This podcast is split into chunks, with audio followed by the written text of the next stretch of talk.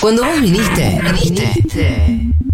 Nosotros fuimos, nos perdimos y volvimos como pudimos. Seguro la Habana. Bien por vos.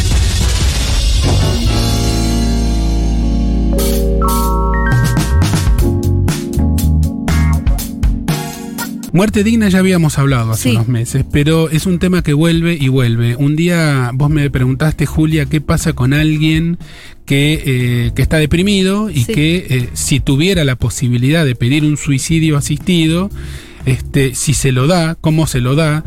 Este, bueno, la respuesta es una muy buena pregunta porque es una pregunta que surge como resistencia cuando se habla de dictar una ley de eutanasia, suicidio asistido y, cuidados paliativos. Bueno, el otro día que hicimos como, como nuevamente la eutanasia está en agenda por un par de proyectos que ya empezaron a tomar más fuerza y pareciera que hay consenso y pareciera que va a salir, nos volvimos a preguntar qué pasa si alguien está profundamente deprimido y pide la eutanasia desde la salud mental. Bueno, en ese caso no sería eutanasia, sino sería suicidio asistido. Ahora le voy a contar la diferencia. Eh, la respuesta sería que no se lo iban a dar. Porque eh, hay eh, un. eh, en los países donde esto existe, hay comités de bioética multidisciplinarios que estudian cada caso por separado, entrevistan al candidato o la candidata y si observan que hay una condición tratable que puede estar interfiriendo con el juicio al tomar esa decisión, le van a decir, mire, haga un tratamiento de unos Sí. meses y nos volvemos a encontrar este, en, eh, en tal fecha el año que viene. Y vamos a ver si usted sigue sosteniendo este deseo. Entonces, nu- nunca es en cinco minutos, hay varias instancias. No es que uno llega y dice, che, me quiero matar, listo, toma un revólver. Claro, al ser tratable, entonces ahí estaría el escollo para, para lograr el suicidio asistido. No sería el único, la, la única condición. Eh, hay solamente siete países donde existe Sí. eutanasia y suicidio asistido, entre ellos Suiza, eh, Canadá, Colombia. Colombia también es uno, el único este, latinoamericano. El único latinoamericano. Australia creo que era otro. Holanda, Australia y alguno más que en este momento se me está escapando. A ver, eutanasia es la muerte asistida administrada por un equipo de salud. Hay una inyección letal que es accionada por manos sanitarias. El suicidio asistido es lo mismo, solamente que quien acciona el mecanismo es la persona que se quiere quitar la vida. Son las dos formas más eh, polémicas que más discusión traen de lo que podemos llamar muerte digna.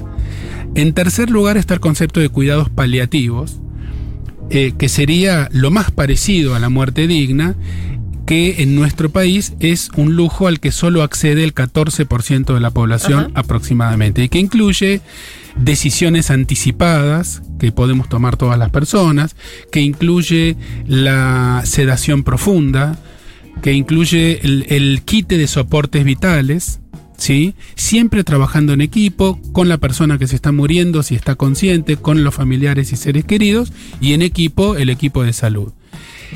Eh, es importante decir que no existe muerte digna si no hay vida digna. Entonces, primero tenemos que definir qué significa una vida digna, estamos muy lejos de eso, y dentro del concepto de una vida digna también existe la idea de que también la última parte de la vida eh, tiene que ser o podría llegar a ser o sería ideal que fuese digna también. Morirse eh, tirado en el medio de la calle, que es como se muere la mayor cantidad de personas en nuestro planeta, no es una muerte digna. Eh, encontrar una persona en situación de calle que una noche de mucho frío en invierno, a la mañana, los vecinos que salen al trabajar ven que no se mueve, viene la ambulancia y se murió, no es una muerte digna. Morirse en eh, una terapia intensiva conectado a un montón de cables sin tener una mano amiga que, que lo sostenga, tampoco es una muerte digna. El encarnizamiento terapéutico en épocas muy tecnológicas, en donde en terapia intensiva siempre hay alguna forma de mantenerte Claro. latiendo, tampoco es una muerte digna. Entonces, eh, yo no vengo acá, por supuesto, a traer las respuestas. Sí tengo la suerte de formar parte de la eh, red de cuidados, eh, decisiones anticipadas y derechos de las personas en los últimos días del CONICET. Eh, que está integrada por eh, médicos y médicas, abogados, psicólogos, antropólogos, filósofos. Este, yo soy el único psiquiatra, hay varias psicólogas también en ese. Es un grupo multidisciplinario muy bueno que está empujando uno de los proyectos de ley. La idea sería que a aumentar, esto sería un- una, este, una ampliación de derechos, dentro del derecho a la salud, el derecho a tener una muerte digna. Y también culturalmente eh, empujar un cambio. perdóname, no- nosotros ya tenemos ley de muerte digna. Sí, pero no alcanza. No, claro, no hay este, eutanasia, por ejemplo. No hay eutanasia, no hay suicidio asistido. eh, existe la pos- no, no está muy claro el estatuto de las decisiones anticipadas, el estatuto legal. Sí. ¿sí? Eh, entonces, lo mismo pasa en psiquiatría. Uno puede escribir eh, cómo a uno le gustaría ser tratado en caso de una descompensación mental, pero después eh, es muy probablemente que esto no se, no se cumpla, cumpla. como uno lo decidió. Este, primero tiene que haber un debate social grande, porque las leyes que son sin debate terminan siendo letra muerta. Eh, segundo, tenemos que hacer un trabajo contracultural importante que es hablar de la muerte. Recién Claro. fuera del aire hablábamos con Pitu de un chico de 14 que se suicidó. Es un tema recontra tabú. Existen chicos mucho menores de 14 que también se suicidan. Chicos de 5, 6, 7 años. eh, en algunas situaciones que están en el borde entre el accidente y el suicidio. Y a veces muy claramente suicidio. Y no es lo mismo si hay algún trastorno tratable que se interpone, que hace interferencia, que si hay una decisión plena, eh, con todo el juicio eh, conservado de la persona, de no querer vivir bajo determinadas circunstancias. Es, un- es una discusión cultural. Así como discutimos cómo nos gustaría vivir y hablamos de equidad social y de justicia social, también tenemos que discutir cómo queremos morir cuál es una muerte aceptable. Pero para hablar de eso, primero hay que hablar de muerte y eso es un flor de lío en nuestro mundo. Pero fíjense que los dos temas que hablamos en la precolumna, la mega minería en Chubut y la vacunación o no de los chicos, estamos hablando de vida y muerte también. Estamos hablando de cómo se quiere vivir y de cómo se quiere morir. Y Claro, lo que pasa es que con estos, estos proyectos, bueno, es eh, la muerte mucho más de frente. sí, Mucho más de frente. Cuando ya es inminente y cuando es una decisión propia. ¿No? Siempre hay una evaluación previa, quiero aclarar a todos los que están escuchando. No, no es automático jamás que la persona está en una cama y dice, bueno, Dice, listo. chau, listo, eh, no, hay un equipo interdisciplinario, hay todo. Bueno, de hecho, una de las críticas que, que- que nosotros estábamos comentando era que eh, de pronto son tantas las condiciones que de pronto se entran en una burocracia que hace que entonces la muerte llegue muchos meses más tarde y prolongue el sufrimiento de la persona que la está requiriendo.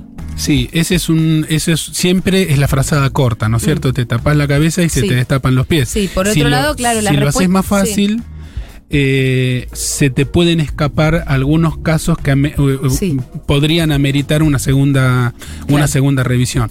Yo creo que está bien, en principio, hasta que como sociedad nos acostumbremos a la muerte, a que nos vamos a morir y a que hay buenas formas eh, deseables eh, que pueden incluso ser consideradas derecho y otras formas que son indeseables y que hay que tratar de evitar y de a poco ir armando una nueva lucidez colectiva en relación a cuándo aceptar y cuándo no aceptar. Partiendo del hecho de que la muerte es absolutamente inevitable, más tarde o más temprano. Em, una de las condiciones que, que veíamos que estaba en los proyectos y por lo general en los países donde ya es legal la eutanasia es que tiene que ser una expresión, eh, tiene que provenir de una expresión bien concreta de la persona que lo pide, obviamente. Y la pregunta que nos hacíamos era, bueno, si vos ya estás en, una, en un estado en el que no te podés expresar del todo bien, ¿cómo, cómo se hace eso? Ahí es donde entrarían las decisiones anticipadas. Ahí es donde entrarían las Donde decisiones eso quiere decir que vos lo anticipadas. decís antes de que, no sé, la enfermedad degenerativa te deje de permitir hablar. Así como uno decide ser donador de órganos Sí. o no, Claro. uno un día, si culturalmente, Sí. así como la educación sexual integral, que no termina de eh, eh, empezar como cambio cultural real, y todavía hay un tira y afloje con eso, así como la educación sexual integral, también tendría que haber una educación vital integral que incluya el tema de la muerte. ¿Sí? Eh, entonces uno a los 30, 20, 40, 50 años, en algún momento donde a uno le cae la ficha, uno dice, bueno, me voy a sentar a escribir cómo me gustaría y sobre todo cómo no me gustaría este, ser Morir. tratado o tratada el día que esté en una situación crítica. Pero antes de cerrar, yo propongo, dejemos eutanasia y suicidio asistido un poco de lado como para el final del proceso y concentrémonos como sociedad en el concepto de cuidados paliativos. Ajá. Porque todos vamos a necesitar en algún Falta momento este, gente que decida por nosotros o junto con nosotros cuánta analgesia, cuándo queremos una sedación profunda, cuando la muerte es cercana, es inminente, cuando la persona la aceptó.